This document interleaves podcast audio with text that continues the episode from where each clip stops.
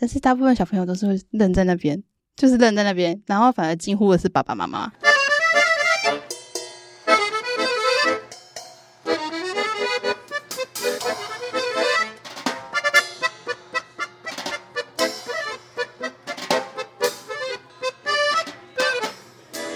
欢迎回到酷姨联盟。今天酷姨的命题很有趣，有没有人其实比父母更懂得跟孩子玩呢？我觉得今天的来宾可能可以为我来解答。酷姨最近很认真在找萌娃友善的空间，因为我都会遇到一些小小孩的爸妈会跟我说，嗯、那个亲子馆不好登记啊，啊，或者是说，如果是亲子餐厅，只能吃不能玩啦，或者是说，希望。除了玩之外，还有一些学习啦、互动啦。那所以是不是能够在玩中学上个课是一个不错的选择呢？那我相信很多的父母都一直在找解决方案。那是不是终于有一天你找到了之后呢？萌娃会觉得一直有新鲜感，还一直愿意去。我也觉得今天的来宾可以给我答案。好，我们就先欢迎。这个到底怎么念？艾玛 亲子活动空间的主理人艾玛，跟我们打声招呼。嗨，大家好，我是艾玛亲子活动空间的艾玛，也可以叫我艾玛姑姑。艾玛姑姑，艾玛姑姑超年轻，但就是已经姑姑阿姨对辈分的，我已经很多侄子外甥之类的。哎，你侄子外甥有几个？啊、很多哎，因为我爸跟我妈都是最小的，所以我们上面已经生了很多很多个。我们家等同于亲子馆。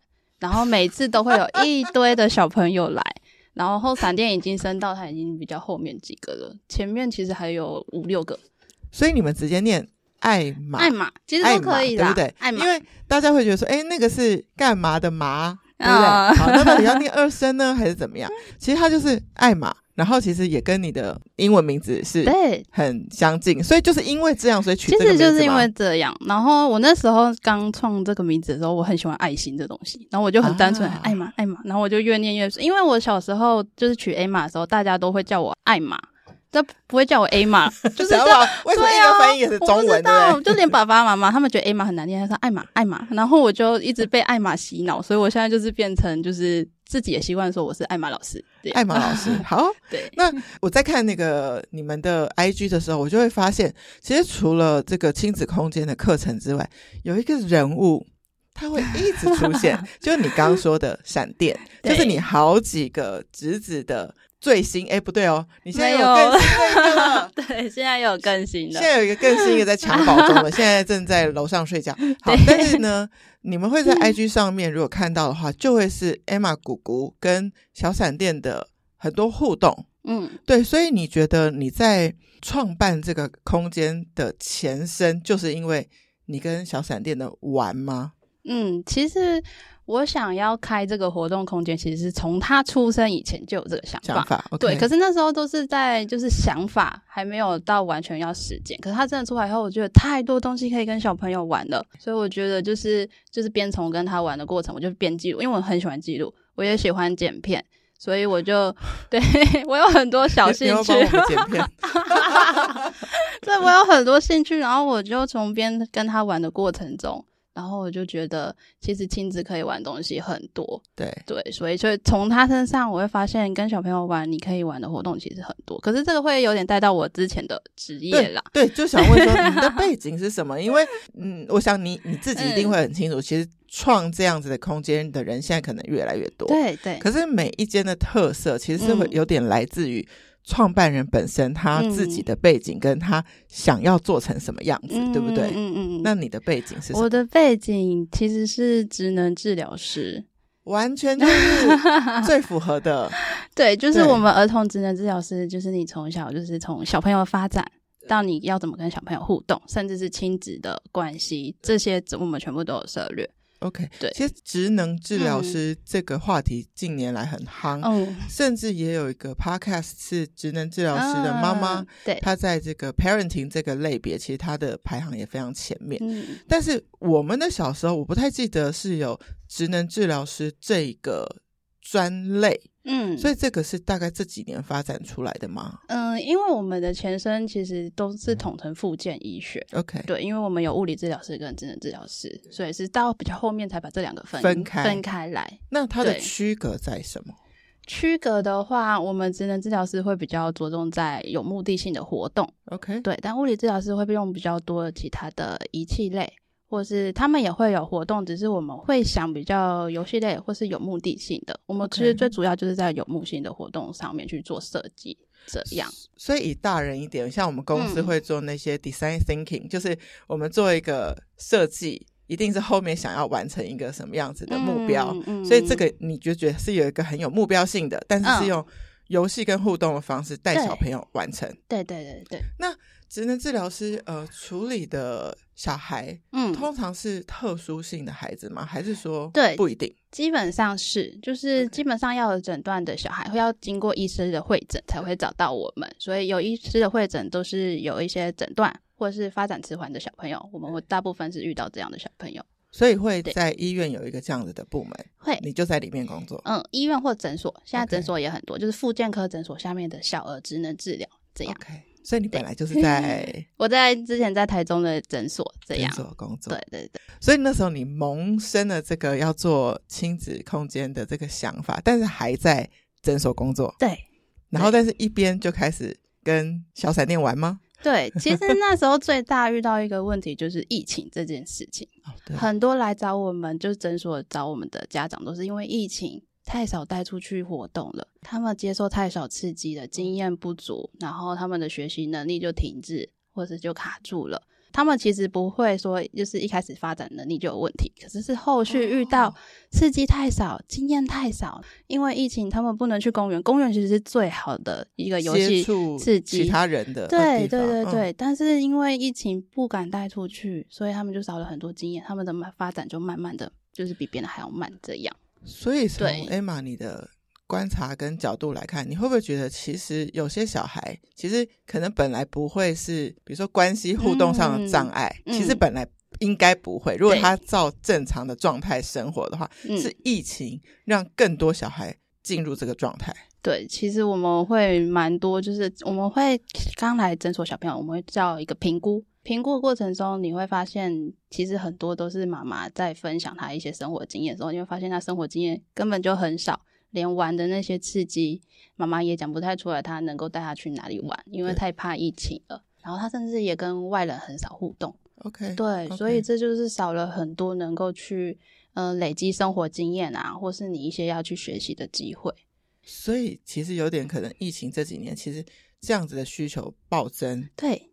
然后跑到诊所要排评估的很多，对，而且会经历，他们还是会觉得诊所这个地方太危险了，所以他们还是会慢慢放、慢慢放、慢慢放，放到了两三岁才来。对，其实两三岁来的家长还算早了，早一点的，有一些已经到四五岁了。对对，那个就是要很努力的去追上人家，会比较辛苦一点。Okay, okay.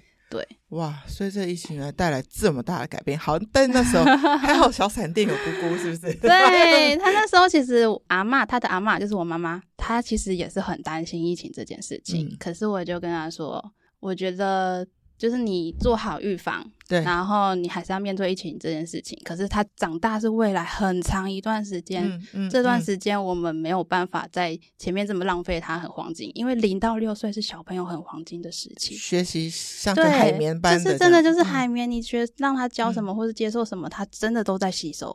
OK，对。可是你浪费了前面他零到两岁，因为他真的就是刚好在疫情的时候出生。对对，那时候大家全部都戴着口罩，没错。他在一岁前其实也很少带出门，可是我会想办法突破我妈那个窗口。对啊，确实就有说这个世代生的小孩，他们以为外面的人戴口罩是一个就是正常，是 一定都要戴，但其实是不是的。对，所以你的观念就是赶快告诉阿妈，对，甚至父母也都说做好应有的防护，但是他人生应该有的所有的互动跟正常的交际都要让他去。所以探索得到，刺激得到，嗯、甚至应该说，本来小闪电是还没有现在的另外一个小朋友之前，嗯、他就是家里的唯一的小孩嘛。对对，对，他总要有一个去互动的地方。所以那时候，艾玛亲子空间还没有开，你们等于疫情后期比较开放才能开，是吗？对，就是因为也是卡到疫情，可是我那时候就一直会找，像我们很常，就是我前面讲的，我们很常有一些就是小朋友，都是亲戚的小朋友带来一起玩。我那时候就会尝试做一些就是小游戏，带他们一起玩。对，我们都会说，就是有姑姑或阿姨带，就是很像亲子馆的感觉。这样。没有没有，你们那时候就算疫情好，OK，不能正式营业，嗯，可是跟你相处的小孩根本就是有一个私人 呃亲子聚会馆的概念，你就是没有在分说是不是对外营业，反正你跟他们玩的方式都是带入你本来职能治疗师的你的专业，对吧？我觉得我还是会分有比较迟缓的小朋友跟一般的迟缓小朋友，嗯.一般的小朋友带法会不太一样，对。但是我的着重的目标还是在多给他们不同的生活经验跟刺激，刺激对，这是比较重要的。哎，那回到现在，你已经经营多久了？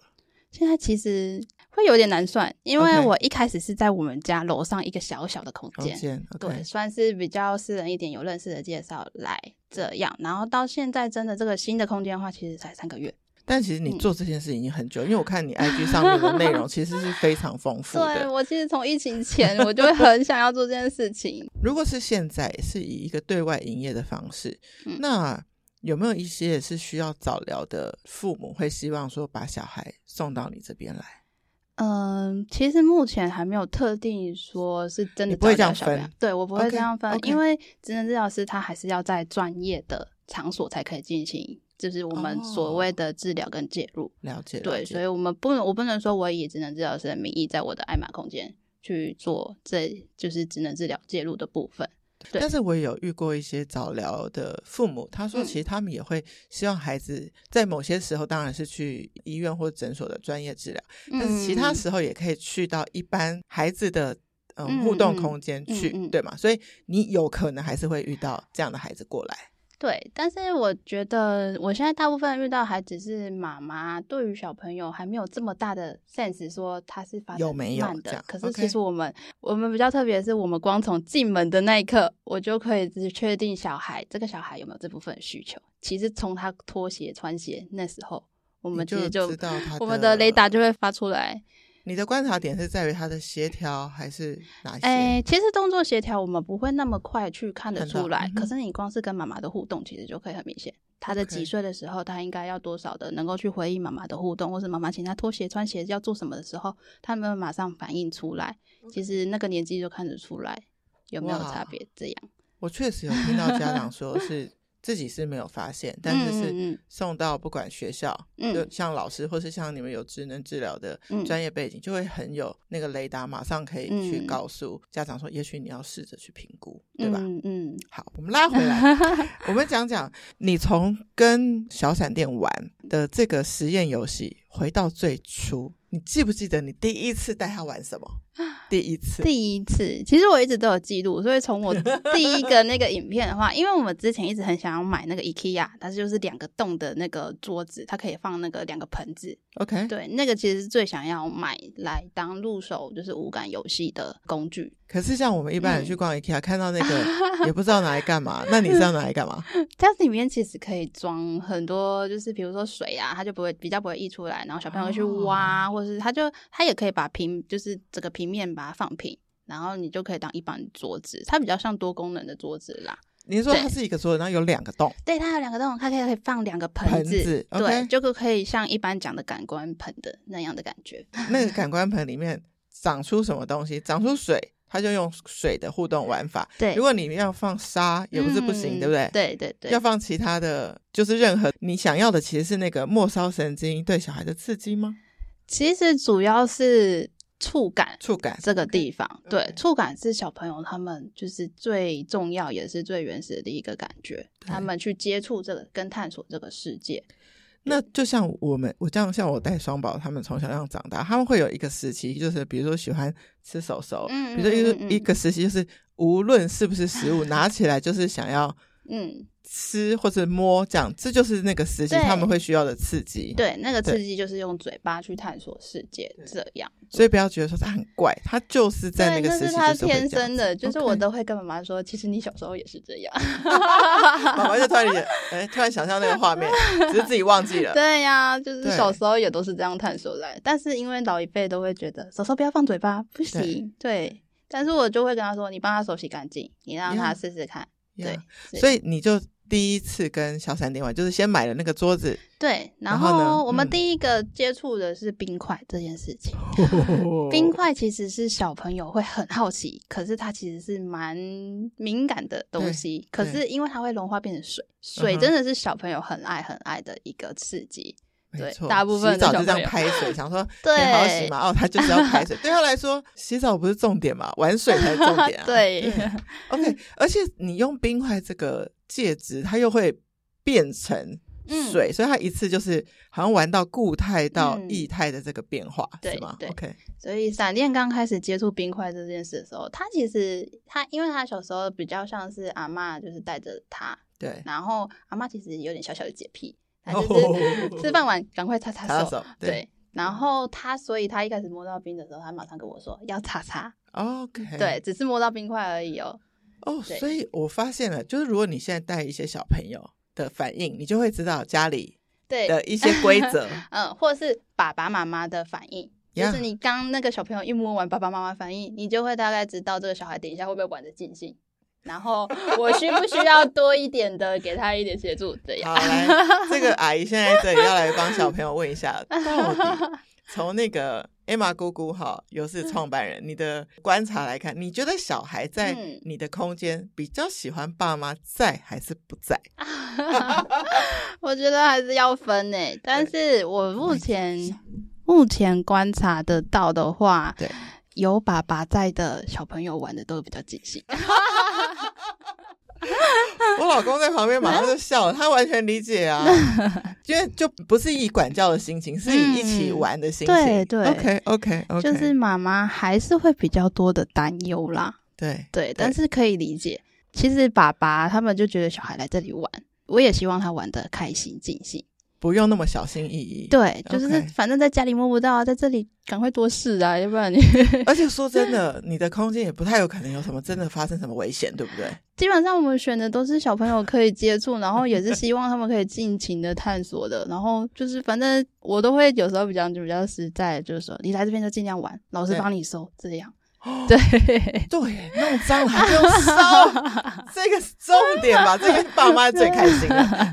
如果把家里炸了，然后就玩的很尽兴，没错。但等一下又开始收拾。对，对，然后有时候妈妈就是会就是很紧张，说：“哎，你不要把老师弄那么脏。”我马上会跟他说：“你玩，你就给他玩。对，他来这边就是要尽情的玩，不用担心。” OK，那好，突然想到，那曾经真的被玩到最炸裂是什么状态？其实最炸裂的是一颗一颗很像种子的，OK。然后我让他们就是像玩沙的感觉，去挖，然后去就是有水道溜滑梯下来的感觉，OK。然后基本上每次玩完的每一场，地上全部都很像蚂蚁一样。全部都像蚂蚁，就是那密集恐惧症会看到会吓吓到的那一种。对，对就想说，反正下课再一次把它收掉。对，反正他们中间都不要收，是不是？啊，我们还是会换场，还是要收啦。对呀、啊，就是换场的时候就是很紧张，嗡嗡嗡，要赶快收的时刻，对这样。哦，但是小孩真的就可以炸完就走就对了。对对对对，就是反正他们就是妈妈带他们来，就是要玩的尽情，这样。因为我希望他们是真的来这边，你可以放开来探索，对，探索这件事情真的很重要。我突然想插播一题哦，就是你回想小时候的你，哎，你什么时候叫 Emma 的？我就从我补那个佳音英语的时候，差不多国小的时候就叫 Emma。好，那小小的 Emma，你记得你小时候是那种野的玩开来的那一种，还是说还是必须比较规矩的那一种？我小时候其实很文静，然后东西都要收的很好的那一种，很好的那一种。对，可是我觉得真的是之后在当职能治疗师这一块，我觉得对小朋友来说，你要尽情的玩这件事。真的是很重要的一件事情。OK，对，一定要野过，然后可能去田里跑过，长大才会觉得，就是可以可以安心做一些被规范的事之类的。我不知道，好像有点这样。对对对对，我们会说，就是小朋友的活动量，它是一个量，每个小朋友的活动量不一样。可是如果你没有把那活动量把它放出来，你一直都是在约束约束约束，他会在某一刻的时候爆给你看。可能是长大之后 很恐怖。对，就是你没有试出这些活动量的话，你可能会越来越管不住他。对但是就是你小时候没有给他足够的去放开来这件事情。我有一个长大之后的思考，我也想听听 Emma 的想法，嗯、就是说有些大人会说，比如说他现在是嗯，比如说漫画控好了，或者他现在是收集机器人好了，就是公仔好了，嗯、他觉得是因为小时候得不到，所以长大会很想要。有一派是这样，嗯、对对对。那有一派是小时候得不到，比如说我曾经觉得我小时候是没有姑姑啊、嗯、阿姨。这么多时间陪伴，我也有姑姑阿姨，但是没有这么多常常在一起，所以我小时候好像没有得到这一段。但我长大就会想要去给，就是因为我有机会嘛，哦、对，我可以去给。所以你觉得大概是怎么样的心态，会是你比较鼓励的心态？就小时候得不到，长大拼命要，还是小时候得不到，长大先付出看看之类的？我觉得、嗯、还是会因为每个人的特质不太一样哎，像我觉得我也是小时候可能也放的，就是感觉不够。多，所以我会期望我看到的小朋友，我觉得我跟就是酷姨比较像，就是会比较希望他们可以就是给予他们比较多能够去野放的机会机会这样。对，所以我突然想到，其实 也许我们这些，因为我我其实当时就是说我写出。IG 私讯你，然后你要来，我私心最开心的事就是说，嗯、我们其实是站在同一阵线的，对，就是我们是以姑姑跟阿姨的身份，然后其实你说我们是给予小孩，其实说不定也是回头回来，我们会去得到那个小时候没有得到的，嗯、对，对所以我们就是 两手兼顾了，对，真的，对，我觉得是这样的。好，嗯、那陆续陆续到底真的发展成正式的。艾玛亲子空间的这个过程变得比较正式的这件事情，嗯、你做做了什么不同的转变？转变的话，其实近期这个课会发展的比较多，外面现在比较多。其实主要要探讨到一个，呃，南部比较有名的一个老师，嗯，对，他是一个叫做小生活空间的。小生活空间，对其实应该有上过五感课，应该都有认识。对，因为很多老师都是从他那边就是培训出来的因为他有在专门在发展他的这部分理念。因为我们的五感派对主要就是小朋友去自由探索的这个能力。嗯哼，对，他其实蛮着重在这一块的。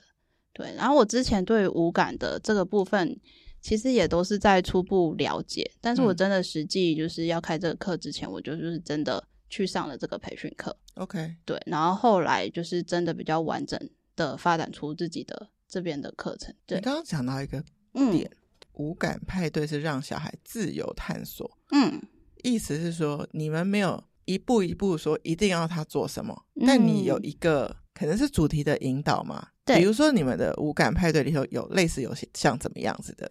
五感派对它主要是前面绘本故事是一个引导。所以我们的引导只有停在绘本故事。对，我们把绘本故事告诉你，然后跟你说今天可能在里面会遇到怎么样的情境，或是有什么东西，你等下可能会看到，我让他们有个期待。可是那只停在我给你一个开头，一个想象。对，但是你进到那个空间，你看到什么，你想要做什么，或是你自己想象成另外一个东西，你想要怎么玩都可以。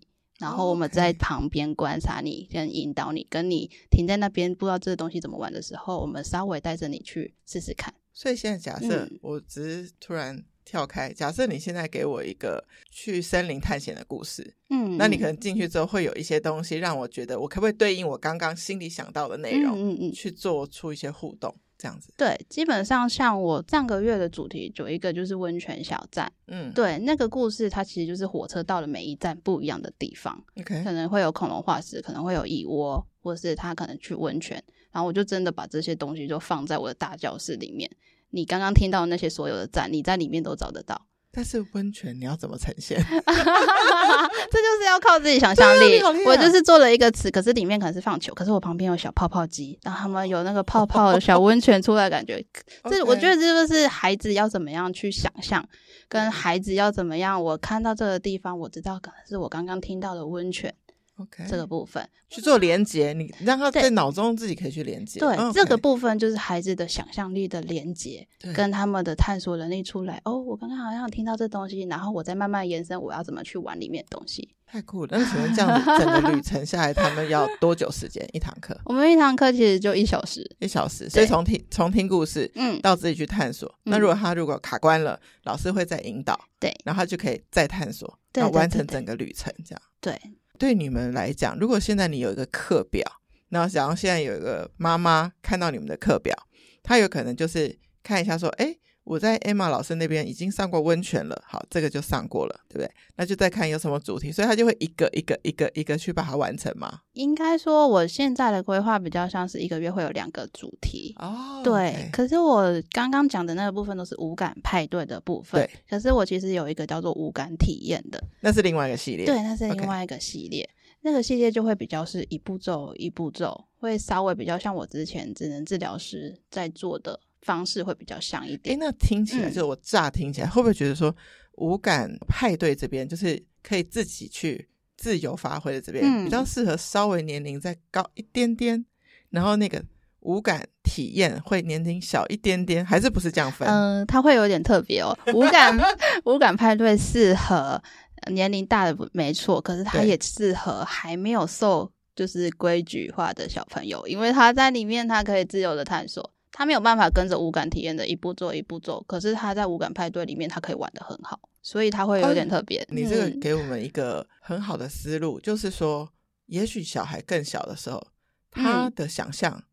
对，更丰富，对，是吗？对，我其实会蛮会鼓励小一点小朋友可以来试试看无感派对，对，很多小朋友，不要分年龄，派对跟体验两边都可以报名。对，但是我无感体验还是会稍微把年龄层稍微调一下，因为无感体验你需要，它会比稍微比较知识化一点啊，可是它会很适合有一些就是他到无感派对站在那边的小朋友。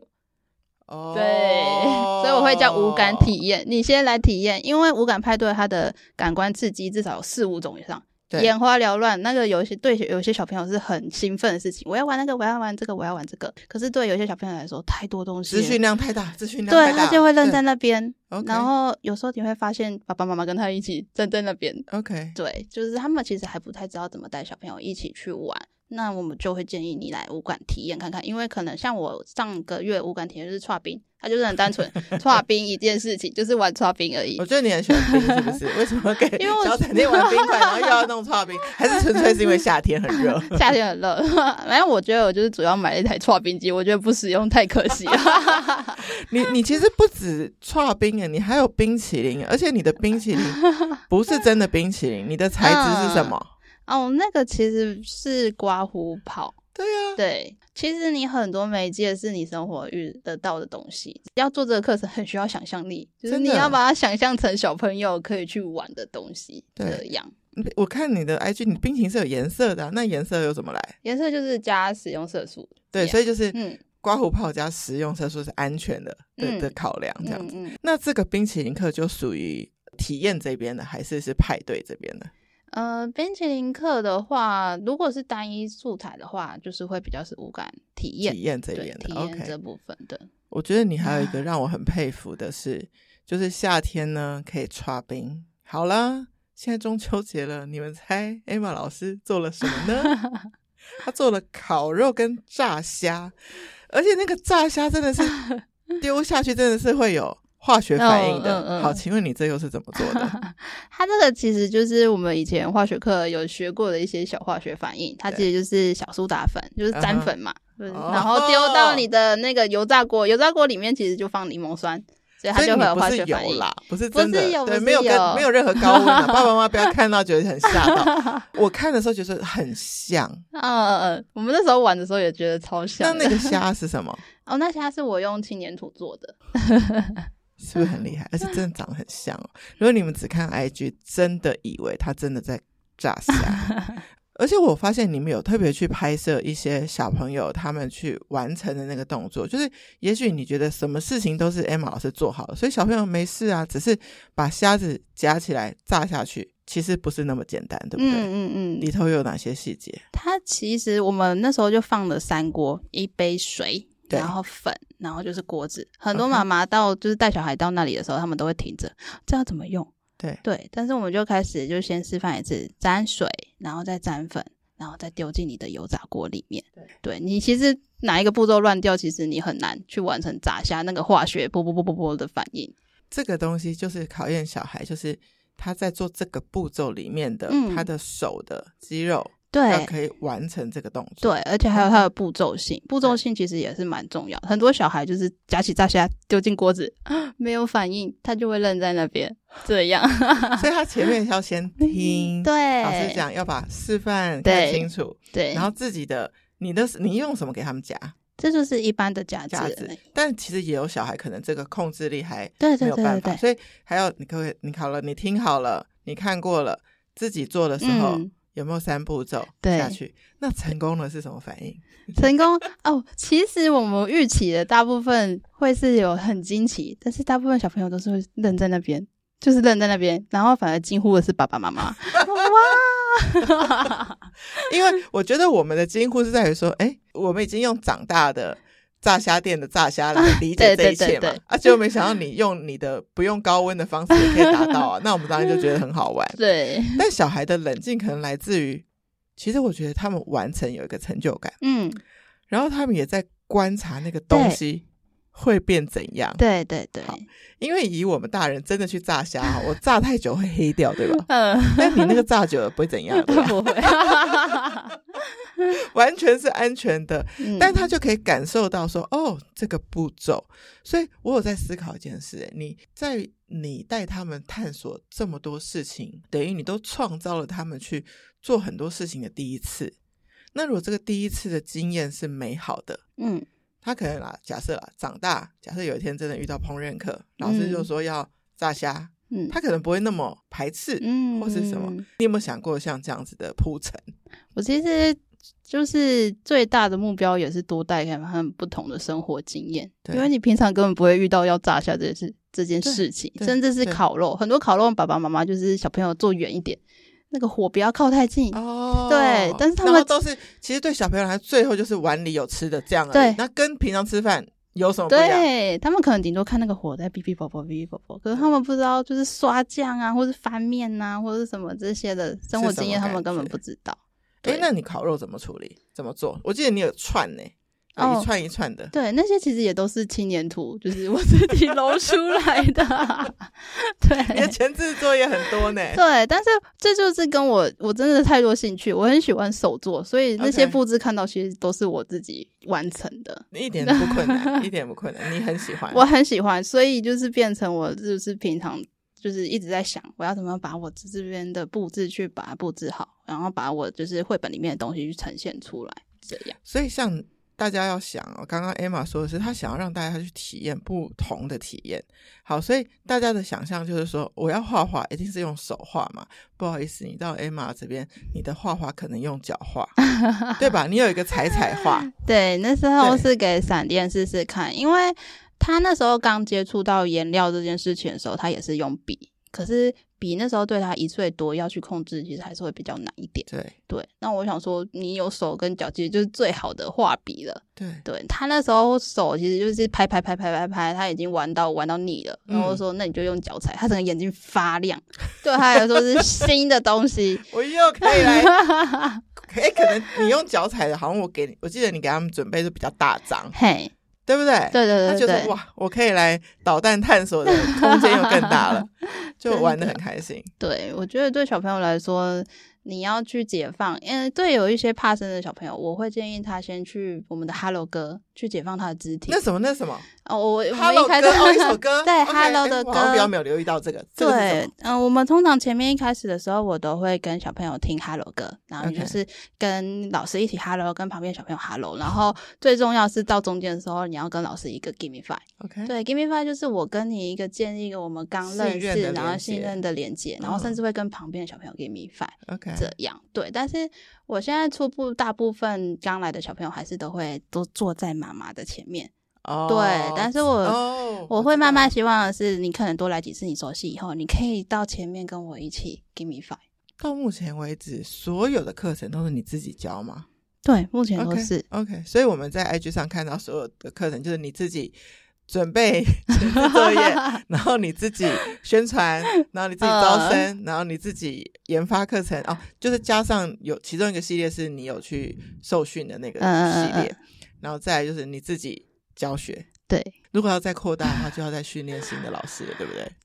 对，但是我一直很想要拉拢我的就是职能治疗师的朋友们 也一起加入，一起来，因为我觉得我其实最主主要的理念会比较像是，我不希望这些迟缓的小朋友是到后续才来找职能治疗师我们，我希望你在两岁以前。其实我们很多课是可以给两岁以前的小朋友上。两岁以前的时候，你多来这边去探索不同的刺激，或者接受不一不一样的感官刺激，其实对你的发展其实多少都会有不同的。我们不会说一定会有帮助，可是你一定会有不同的那个刺激出来。对，因为像无论是任何的亲子或是课程空间，它都会有不同的理念。有的空间是说，它就是不办任何的课程，就是给一个空间让你们、嗯。自己去玩，那有些空间是有上课，有些注重体能，嗯、有些注重美术，但是在 Emma 这边，就是它是以一个自己是有职能治疗师的专业的基底在思考。给小朋友多样刺激的这件事情，嗯，对吗？嗯，对对对。你有没有觉得到目前为止上了你的课，然后小朋友的启发性是最大的，算是你的经典课程吧？你觉得是哪一个？经典课程嘛，我其实会自己比较就是看，我真的正式开始就是这三个月啦.所以就是这三个月的活动。呃，我其实不会说特别的经典，但是我会发现第一次来跟第二次来的小朋友。Uh-huh. 就是可能有点类似，比如说只是夹东西或是挤酱的东西，可是他只是换了另外一个活动的形式。可是我会发现第二次来的小朋友，他真的就是会会有更多，就是他愿意尝试.跟他真的比上一次他还能够用的更好的差别。这样，连妈妈也会有发现哦，你真的比上次还要会玩呢。这样，对，哎、欸，所以其实从职能治疗师的背景你来看，有些课假设即使小孩重复上。嗯，他都会有练习出新的一些做法，嗯，一定会有，尤其特别是五感派对这件事情，OK，里面有各种不同的东西。通常第一次来的小朋友，我们不会有办法期许他每一样都会玩到，哦，可是第二次来，他会知道他喜欢什么，他想要什么。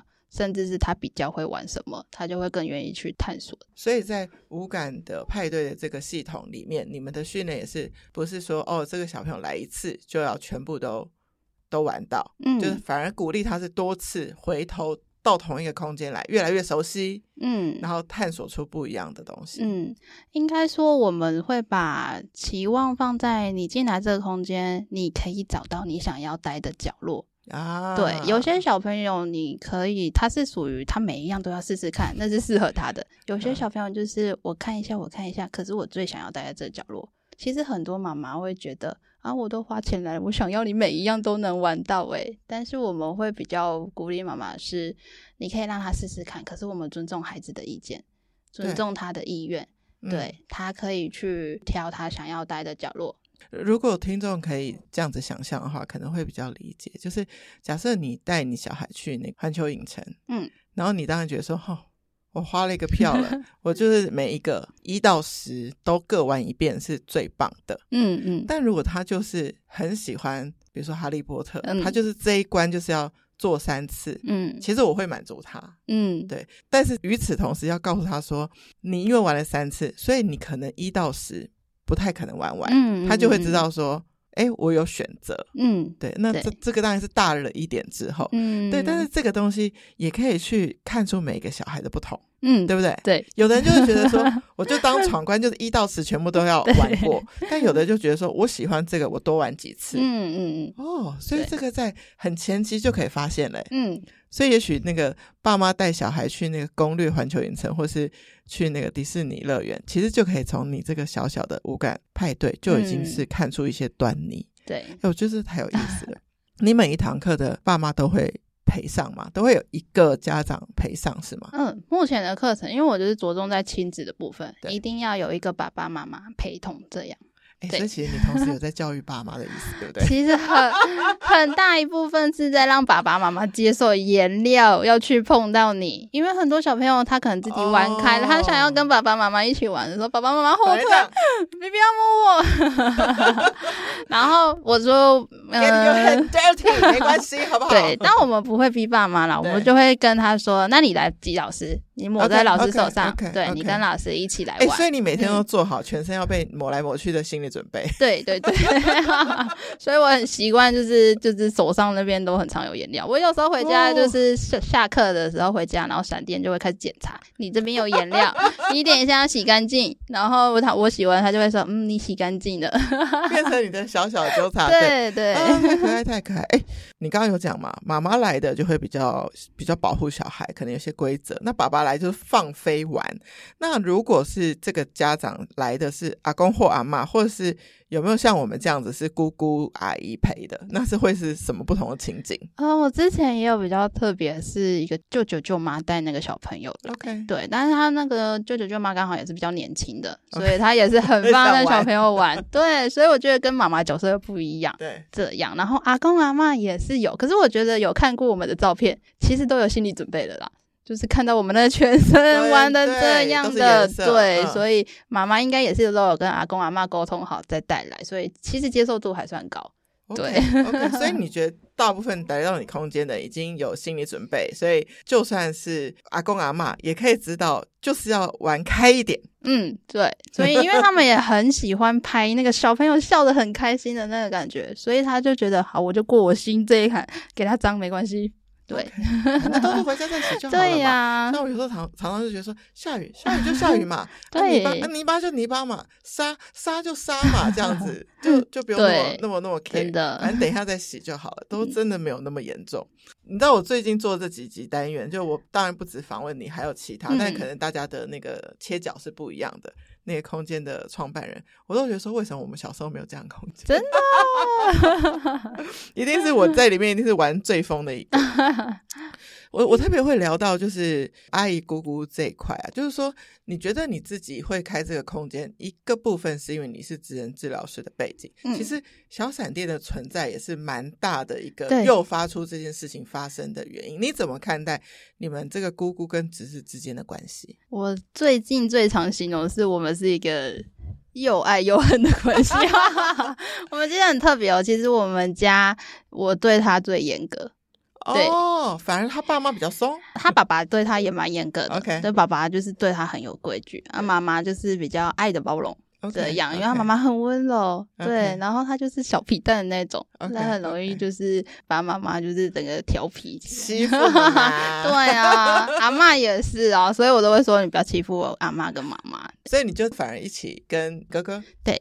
强化了一下这个比较严格的部分，对。然后我觉得跟我背景有关系啊，因为职能治疗师你很需要帮忙协助建立小朋友的规矩，规矩，对这件事情，所以我在这一部分会比较比较在行一点。然后我们也会也会比较拿捏你要跟小朋友的一些方式，让他们知道什么事情可以做，什么事情需要去注意。哇，所以家族有这个职能治疗师的家族成员，就是多了一个很强大的家族支 持系统。我很有兴趣探索的一个部分，因为我认为我算是家族支持系统嘛。因为比如说双胞胎，就是我妹妹小孩。嗯嗯他们大概小的时候，然后他爸爸是要出去出出国出差的，嗯，我妹是就一打二，嗯，那我就会住去他们家，因为那时候我也还没结婚，哦、我就住去他们家。嗯、那早上的时候，如果一个在做另外一件事，煮东西煮他们早餐，嗯、那我可能就是在干嘛？就是我们就是会，我跟我妹就会分工合作这样子，嗯，然后我就觉得，哎，以我来说，这个支持系统能够做到多强大，其实是有点看是我是什么背景了，嗯，比如说我是。有艺术背景，嗯，那我就可能比较会带他们去看表演啊，哦、或是去画画这些。但是像你是职能治疗背景，所以你就可能会比较会去帮忙规范他的生活的这个部分。所以到底家里的家庭支持系统有时候是没得选嘛，因为家族成员就是这些。嗯、对，所以你觉得他的理念是要跟这一对家长是很贴近的比较好，还是说？诶，可以互补到一些不擅长的区块。觉得像我哥跟我嫂嫂来讲的话，他们其实理念会很常冲突。我觉得这很正常哎。对，因为爸爸就会觉得小朋友有没有规矩很重要，可是妈妈就觉得快乐生活就好了。他们其实会跟有一些一般的，就是爸爸妈妈不太一样。相反，对，有点相反。对，就是我觉得跟生活背景有关系。因为我们家算是规矩感比较重的家庭，可是嫂嫂那边他们就是以快乐生活。我想要做什么会比较自由一点，然后所以就是会让小孩，就是让他想要去尝试什么。可是你说冲突啊，嗯、但对小孩也是，他的元素丰富了，对，对不对？对，这样子想其实就是比较好。对对对，所以的话，我那你要扮演什么角色？仲裁的角色？对，我就会有点夹在中间，因为我其实。对小孩的玩乐我也很重视，但是对小孩的规矩我也很重视，所以我觉得我会很像那个幼稚园老师的角色，我把他的规矩又收好，可是他又很喜欢跟我玩。OK，对，所以啊，难怪你刚刚说又爱又恨。对，没错，我们就是很容易上一秒我在建立他的规矩，还在有点像吵架的时候，下一秒他就跟我玩在一起。所以我的逻辑是管教在父母，玩乐库以来，但是你其实是不一样的，因为你也会有规范他行为的时候。嗯嗯对，所以我会觉得，我通常会跟就是妈妈跟阿妈说，你有时候对他建立规矩，虽然看起来很像在凶他，可是他不会因为这样就不爱你，因为他们很担心小孩受伤害这件事情，所以他们不敢对他太凶。可是我们是在讲道理跟讲原则这件事情，我们只是稍微严肃了一点，不是在凶他。所以你是温柔的坚持，对对，就是。不要让情绪上有发脾气的感觉，其实就不会有那个受伤的感觉。对对对对对对。可是我觉得，对于母爱这件事情，他们还是很难拿捏。他们还是希望小孩不要受到太大的伤害。了解，这是妈妈的天性。对，是天性。所以我觉得，我以后如果生了小孩，可能又不一样。没错。所以现在当那个。不是真的爸妈的人，我们现在讲都很轻松嘛，对，不对？对。但是有时候呢，我也会遇到一些爸妈会想要问我们这些，其实我是没有相关像你这样的背景的专业，嗯、但是毕竟就是第三者，可能可以有一些比较客观的眼光。嗯、比如说我在看一些爸妈跟小孩对话的时候，我会有我的观察。那我讲的时候，爸妈都会说：“哎、欸，这个是我没观察到的。”嗯，因为当你不是自己。是最对对最第一线的人的时候，你就会有一些客观的观察。嗯，所以有时候也许不用把那个家庭支持系统想得很严重。嗯，就是你多了一个你的角度，嗯、就这样子而已。对对，对就是不同的人刺激就会有不同的玩法。对，反而比较可以不会卡在，因为他们很容易卡在自己的角色跟小孩之间的关系就会有点僵持，甚至是他们夫妻之间的关系。对，就会僵持在那边。就是就像你刚才讲的，站在第三者的角色去稍微给他们一些建议，会比较容易跳脱他们在那个僵持的关系下。而且我觉得反过来就是说，当任何一对夫妻也可以多多跟另外一家相处，嗯嗯，然后就会看彼此之间，哎、嗯，你们家有这样的做法很有趣，哎，也可以参考，嗯、等等，都是很好的学习。嗯嗯嗯。那你想结婚吗？不相关啊！突然拉回到这一块，没有，因为我自己是先当了阿姨，后来才结婚。我的意思说，你是先在一个单身的身份就已经先照顾了别人的小孩的这件事情，我觉得这个某程度会给我们蛮大的满足感，对吗？嗯，对。所以我觉得有些家族，你知道，那个女人民有一篇文章说，其实酷阿姨就像姑姑这样，也是一样。的这个族群的人还蛮多，其实都是单身，嗯，然后喜欢追求自己的事业，嗯，但是因为自己可能也把工作做得不错，然后所以觉得在可能经济上有点余裕，所以又可以去，比如说带小孩去 extra 的一些玩乐，嗯，然后去去宠爱他们，嗯，所以也有这种所谓的支持系统，就是陪玩乐的支持系统，对，所以也许这也是一个。选择性，然后我至少我目前为止开节目快两年了，我到年底就两年了。爸爸妈妈们都会很希望家族也有一个这样子的支持系统。然后我今天觉得，哇，如果家里有一个职能治疗师，这个支持系统真的会更强大。是这样子说吗？对，这个系统，它要真的要像你讲的，它就是还没有自己的家庭。因为其实我听过 说，说你在说出重点。对，很多职能治疗师自己当了爸爸妈妈以后，真的就不一样的。你就没办法去帮别人了。对，那个你原本就是坚持对小孩的那个教学的一些理念什么的，真的就会因为角色的差别完全不一样。对，真的。但是我觉得你很好，你有这个认知，就是当你以后变成假设你真的有一天为人妻、为人母。之后，你就会知道说，你要再找一个第三方的 对职能治疗师来 帮你看，对，对，对，对？我之前也有讲过，我是说我如果之后我生小孩的话，我可能不不知道会不会凶我小孩，或是会不会管好我的小孩，你可能要帮我看一下。对，我们都有互相，我们真的治疗师都有互相，就是跟大家讨论这件事情。好，太强大了。哎，你的空间在台中的哪里？台中南区家长们不只是来自南区，还会都会从台中各地来上课吗？哦，我之前还有对，还有遇过在彰化，因为我们就在台中南部一点的，就是彰化上来这样。Okay, 但是北.就是台中北一点，那潭子或者是就是北屯那些的也都会下来。对，对，所以现在就是亲子这一块的活动，其实家长真的很愿意驱车开很远来上这种课，这样。对，所以如果是在中部的听众们。就可以赶快搜寻去看一下 Emma 的空间，可以带给你的小孩哪样的探索？可能你会发现你的小孩，诶，平常我发现 发现不了他的地方，居然在这里发现了。那或者是说，像我这样，就是我并不是住在中部，我就会刷你的 IG，一直看说，诶，又有什么新的课程，然后看一看小孩的那个炸虾，我都觉得超级疗愈。我觉得疗愈的其实是大人哎。对啊，所以我就是会。偶尔就是为什么会刷你的 IG 就是这样啊？哦，工作好累，然后看一下小朋友，然后就觉得啊、哦，太开心了。这样子，我们在每一集的酷语联盟最后都要给一个生活小锦囊，你可不可以跟我们听众分享一下你自己的 me time？你都做什么？你会觉得最充电？其实我刚才那时候看到这个题目的时候，我很认真思考这件事情。对，后来我发现我真正的快乐的来源真的就是小孩。所以我的 me time 很多时候都是带闪电出去玩。哇！